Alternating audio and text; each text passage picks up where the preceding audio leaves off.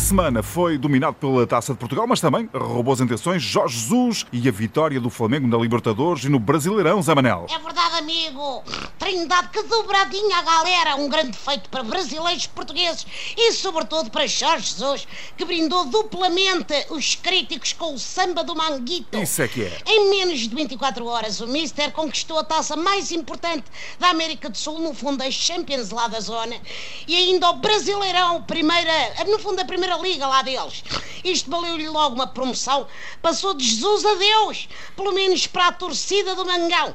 E quebrou o enguiço dos números desta vez. Não foi o JJ que se ajoelhou com um gol aos 92 minutos, foi o Brasil inteiro em agradecimento. E o regresso ao Rio foi triunfal, Zé Manel. Parecia a festa do título do Benfica no Marquês, mas com menos gente, tá claro. Ah. Ah, aliás, eu só tenho pena que ele não tenha feito nada disto quando treinou o Glorioso.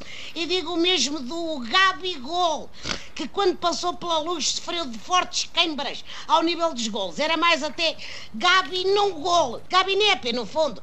O Flamengo em Portugal era sinónimo de queijo-bola, mas a partir de agora Flamengo é só mesmo bola, sem a parte do queijo.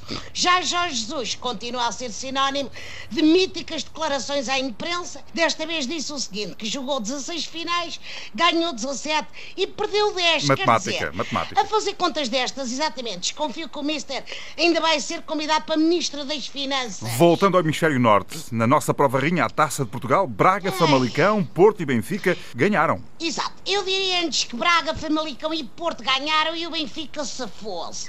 O Vizela jogou com menos um a maior parte do tempo e mesmo assim o Benfica viu-se à rasquinha para conseguir uma virada a Flamengo.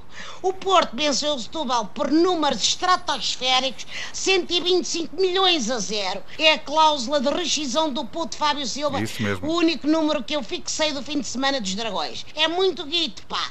São para aí seis Nakajimas. É bem visto. Sei que tens uma nota final, Zé Manel. Exato, é para Zé Mourinho. O homem chegou, viu e já venceu.